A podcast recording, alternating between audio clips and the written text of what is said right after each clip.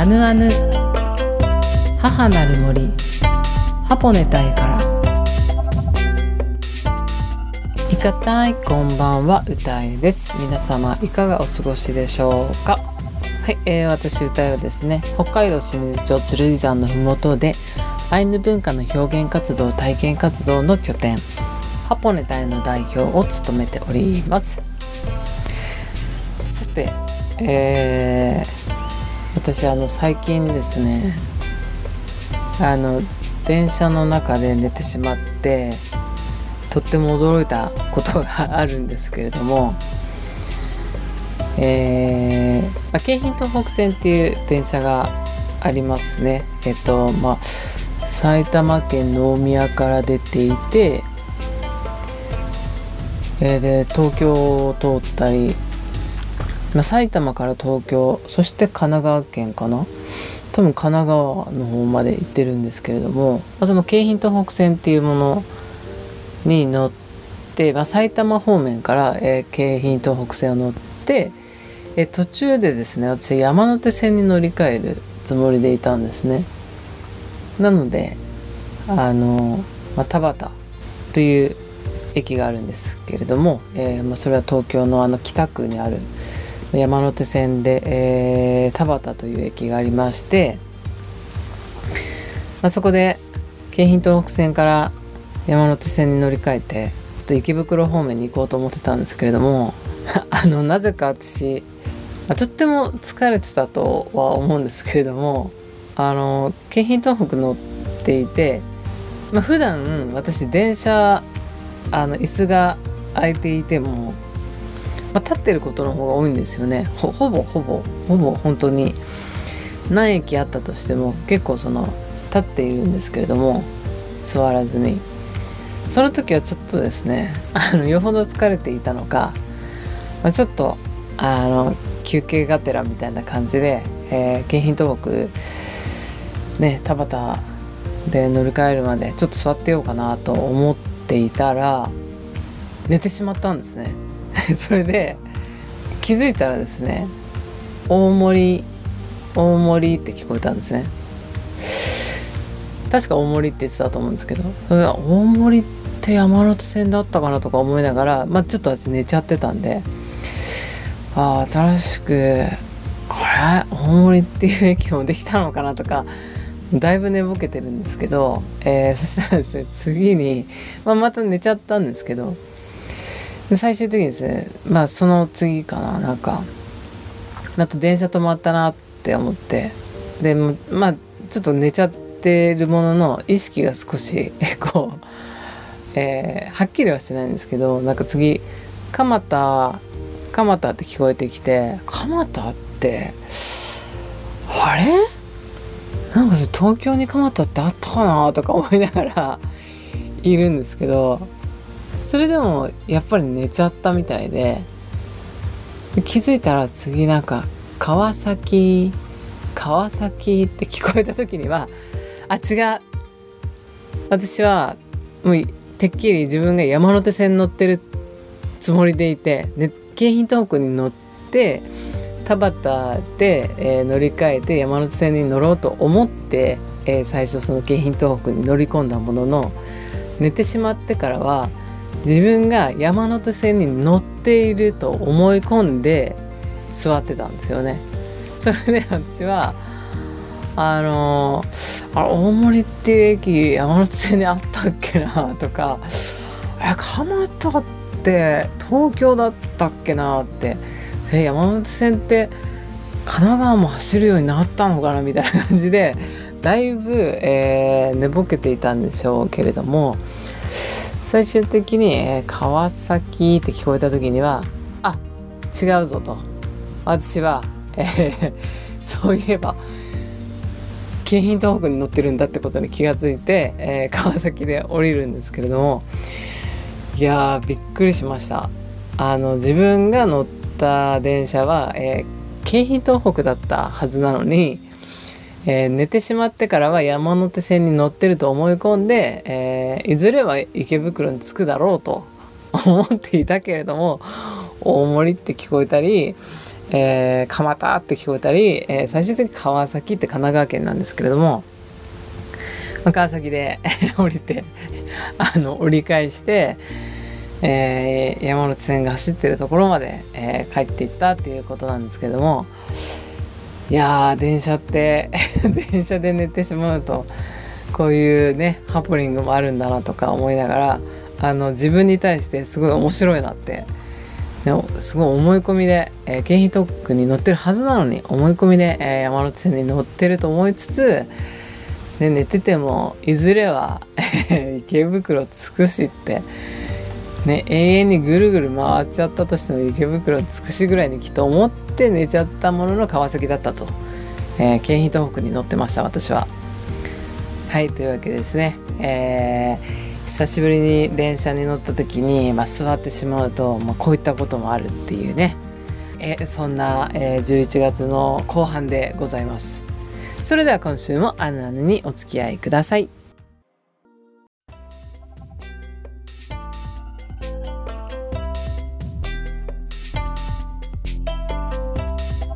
はい、えー、本日は先週末に開催されたイベントの報告をさせていただきますはい、えー、本日で4週にわたってあのイベントのね準備約3週間はイベントに向けての、えー、準備を行っている内容を、えー、ま、話させていただいてたんですけれども、ま、本日はあのもう無事に終わりましたので、え報告ということをさせていただきます。はい、えー、19、20日、11月の19、20日と、えー、どういったことをやっていたかと申しますと、えー、初めての私たちの先住民族祭りという、えー、企画をですね開催していました。まあ、今回はですね、えー、その会場がですねイベントスペースではなかったっていうこともありましてあの一般公開その公にあの公開することは控えさせていただいておりました。あの本当に私にとって大切な人々の、えー、大切な大地で、えー、開催させていただくということで、まあ、通常ですねそちらのその開催した場所はですねあの本当に決してイベントスペースではなくあのもう私の大切な人々の、えー、日常だったりとか、え、まあそうですね。そこがまあ日常ですね。日常の場所でもあるということであのそうですね。あのそうなんですよ。なのでその私まあ、そこの、えー、場所の関係者の皆さんと、えー、そしてですね、え、私のあの友人関係ですねに声をかけて、えー、開催した、えー、初めての、えー、私たちの先住民族祭りというものを、え開催させていただきました。無事に終わりました。ありがとうございます。そしてですね今回ですねそのまあ、私のその、まあ、そこの大地そこの神聖なる大地ですね。私にとって その大切な人々の、えー、そして、えー、そこはね、神聖なる大地だなっていうふうにとても感じる場所なんですけれども、え、そこはま関東圏にあるんですが、まあ、のそこに関係する方々と、え、私の友人関係、えーね、本当に限られた方々にしか声をかけれなかったんですけれども、えー、声をかけて集まった、えー、メンバーがですねあの本当に限られた 人数にしか声をかけれなかったっていうものだったんですが一番遠くて広島県から2名ほどいらしてくださいました。あとは名古屋とかそうですね、まあ、東京神奈川はもちろん千葉県とかですね、まあ、あとは埼玉県ですかね。神奈川県と、まあ、関東圏が、え主に多いんですが、まあ、やはり名古屋とかというか広島っていうのは本当に遠いですよね。まあ、神奈川県でも遠いそうですねそうあんま遠くもないか。まあでも、えー、広島というのは遠いですよね。うん。というあのー、とてもあの皆さん参加者の皆さんがあの何ていうんですかね熱意のある方々が多かったということで、えー、開催させていただきました、えー、そしてですねまあ、本当にあの無事に終わったんですけども、あのまあ、2日間ともですね大体1日に、え、どれぐらいいたんだろう。150から200人ぐらいはあの上空え、20日どちらも大体それが200人ぐらいはいたのかな。えー、そしてですねあの19日はあの関東はとっても晴れていたので本当にあの天気がいい中外で、えー、開催して、えー、そしてそうですね20日の日も、えー、なんとか天気はなんとか途中まで持っていたんですけども夕方ぐらいから雨は降ってまあでもあのそうですね途中でもう最後はちょっと中で、えー、家屋の中で最後はあの場所を移動したんですがもう大方大方、えー、2日間ともあの野外で開催できました。えそしてですね今回この私たちの先住民族祭り第1回ということなんですが、えー、なぜ関東圏で開催したかと申しますとあのそうですね現地箱根隊十勝清水にある現地箱根隊はですねまだ森の方の整備が、えー、整っていないということもありまして、えー、多くの方をですねあの今まだ受け入れられる体制がないんですね。ということで、えー、まずはその、まあ、一歩踏み出したかったっていうこともあって去年の12月ですね2021年の12月に、えー、映画関係者の方に、まあ、映画の、えー、映画祭のスタッフをしていたりとか、まあ、映像の、ね、編集をしていたり、まあ、その映画関係者の方にお会いした時に、まあ、ハポネ隊で、えー、ゆくゆくは世界の先住民族祭りをやりたくて、えー、そしてその中には、えーえー、世界の先住民族のアート音楽、えー、そして映画祭ですねとか祈りの場所だったりとか、まあ、あの世界中の世界中の先住民族の、えー、そういう催しを、えー、音楽アート音楽アート映画祭そうやりたいっていうお話をした時にまあそのハポネ隊はですね以前その、まあ、野外音楽だったりとか、えー、野外のアート森の中をギャラリーギャラリーにして、え、開催することはできていたんですけれども野外で、はい、上映野外映画祭っていうことを、えー、まだチャレンジしてなかったので、まあ、今後ハポネ隊では野外での、えー、映画祭を開催したいっていう、ね、そういったチャレンジをしたいっていう話をしたらですね、まあ、その方が、えー、それであればいきなりその北海道のそのハポネ隊で、え実践するよりもまずはその関東圏の、え森その自然がある場所であの一度野外でその上映会を映画祭を開催してみるのはどうでしょうかって、ね、あの昨年2000もう約1年前ぐらいですね。に提案ねアドバイスしてくださったんでああそれいいなと、まずは関東圏でやりたいなっていう思いからあの、まあ、私たちのその先住民族祭りっていう企画をですねあの1年前ぐらいから、まあ、秋秋にはやろうというふうな思いから始まったのがきっかけです。なのでその野外映画祭のそのトライアルですね。トライアルをしてみたかったっていうことがきっかけだったんですけれども、まあ、そしたらね2点3点して、えー、場所がいろいろ変更変更変更となって、まあ、最終的にはですねその私のねあのとてもお世話になっている方々のあのその、ね、スペースで、えー、開催させていただくという形になりました。まあ、そこもあのー、まあ、森みたいな 森みたいなっていうか森森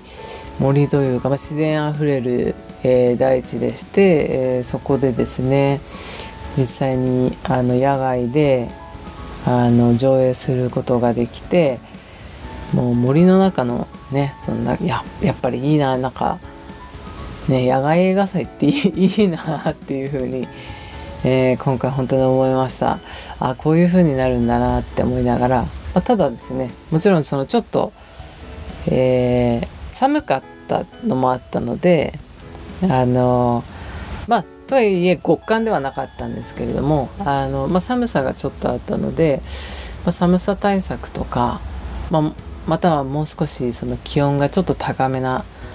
時期にやるとかっていう風な工夫は工夫というか改善というかあのそういった計画が必要かなと思うんですけれどもあの野外映画祭、まあ、野外上映っていうものが可能になりました。いやそれがですね1日目はですねあの夕方に、えー、もうちょっと暗くなってきたかなっていうタイミングで、えー、上映したので、まあ、本当にまああの暗暗い中であの野外で、えーと、上映が見ることができたんですけれども、まあ、2日目はですねお昼過ぎぐらいにあの見たんですけれども、まあ、天気が曇りだったから可能だったのかもしれませんがその木々木々のそのまあ下で、えー、そういったあの上映の設営をしてですねあの昼間でも、まあ、その天気が曇りだったりその木の下で設置したっていうこともあってあの見ることがしっかりとですねその光が最初光でちょっと見れないかなと思ってたんですけどもそんなことなくですね野外で昼間でも、えー、見ることが可能になったという本当に大成功でした。まあそれはですね本当にあの上映スタッフさんたちは本当に大変だったと思うんですけども何が大変って、えー、2点3点2点3点やっぱりですね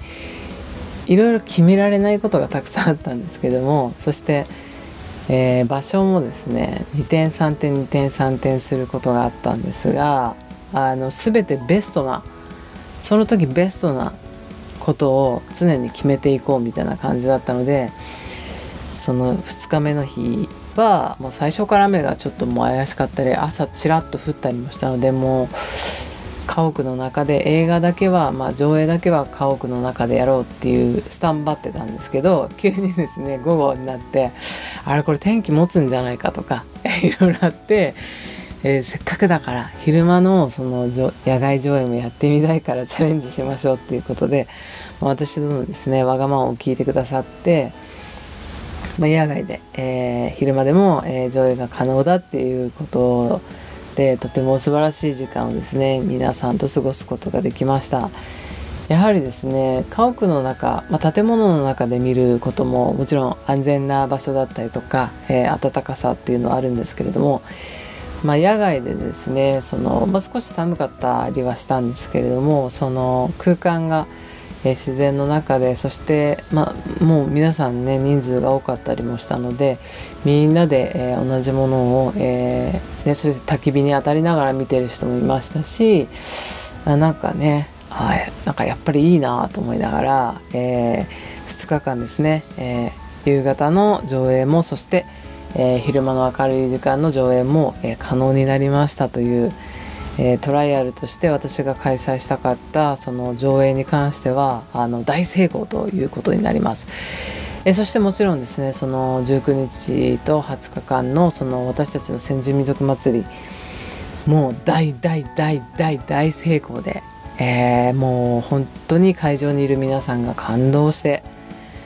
えー、私は、えー、そして2日間と泣きました感動で、えー、まあ、よく泣くなとはね自分自身でも思っていますが、えー、本当にあの大号大号泣しながらあいたんですけれども本当に素晴らしい、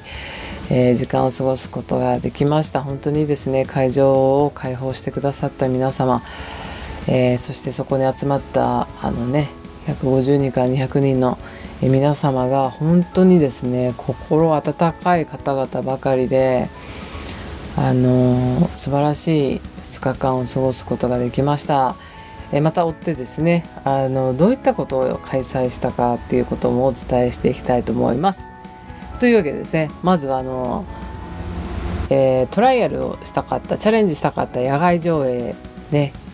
大成功という報告でした。ありがとうございます。えそれではここで、えー、今月ですね私あのニュージーランドの先住民族のマオリの曲を、えー、3週連続流していましたがもう11月はもうマオリマンスリーねママオリの月ということに、えー、しました、えなので本日も、えマオリの曲の中から1曲選びました「トゥッティラマイ」お聴きください。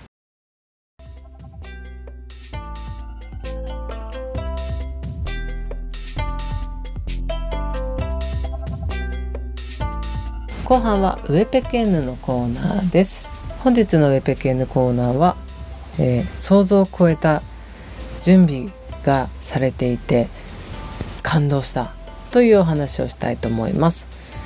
えー、本日はですね、えー、先週末、えー、11月19日そして20日ですね、えー、私たちの先住民族祭りを開催しました、えー、本日はですねそのご報告を兼ねていますがあのウェペケンヌなのであのですねそうなんです今回ですねその会場ですね、えーその大切な人々の大切な大地で、えー、私たちの先住民族祭りを開催させてもらうに至ってですね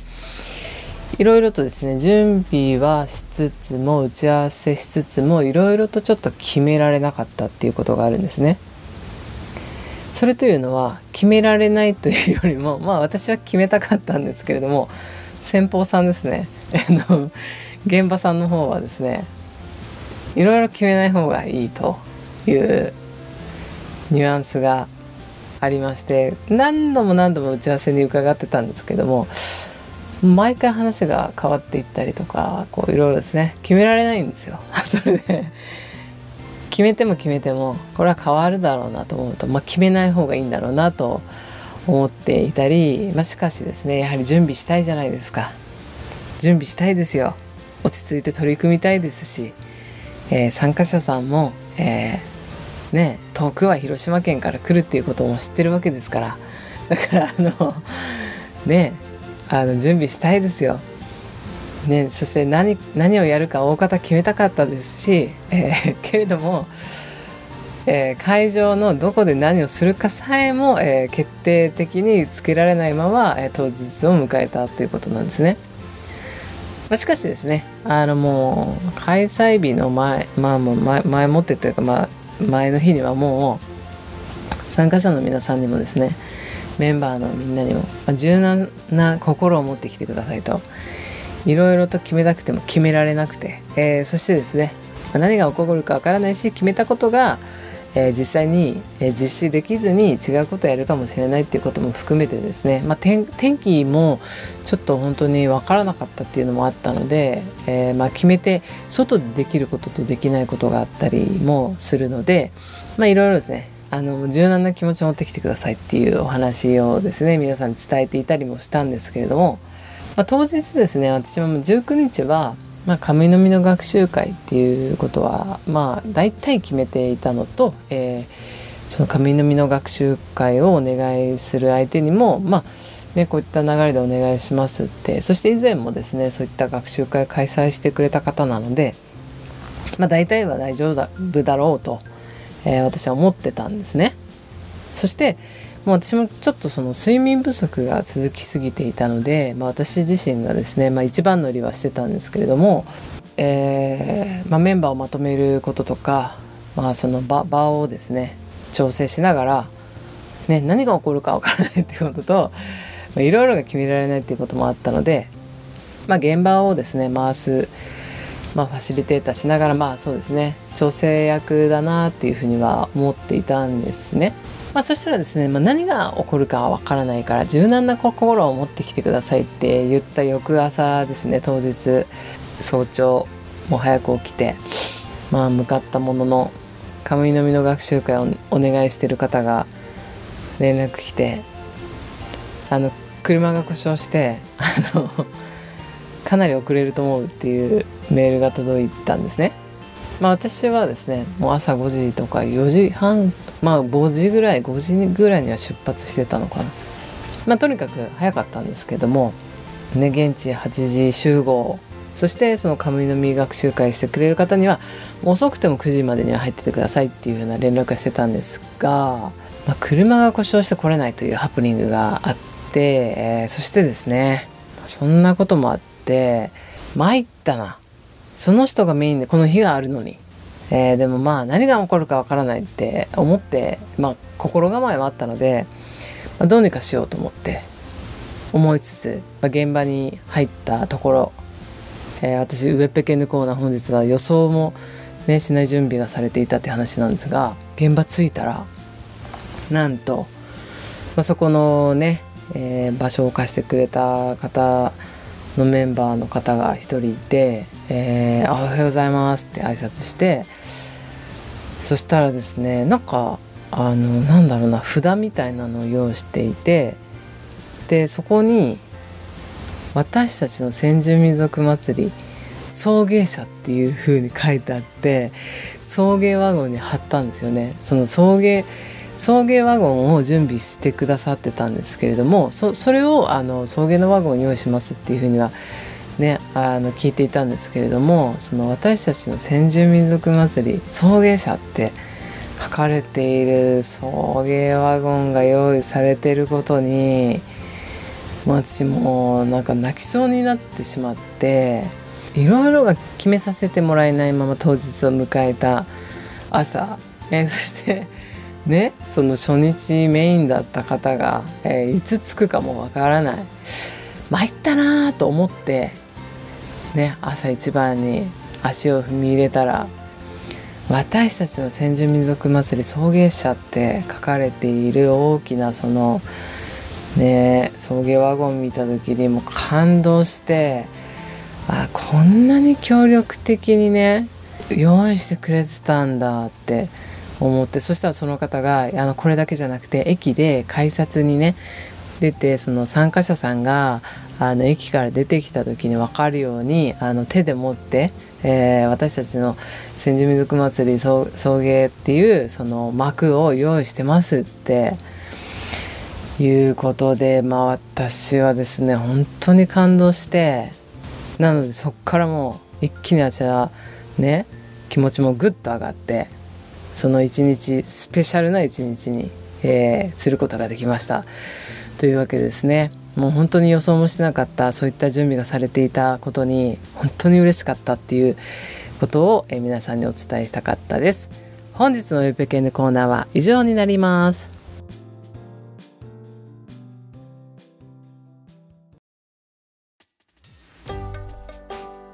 アナヌ母なる森ハポネ隊からエンディングの時間です。アナヌでは皆さんからのメッセージをお待ちしております。メールの宛先はアナヌアットマークジャガドット FM までお願いします。それではまた来週お会いできるのを楽しみにしています。良い週末をお過ごしください。スイヌカランロ。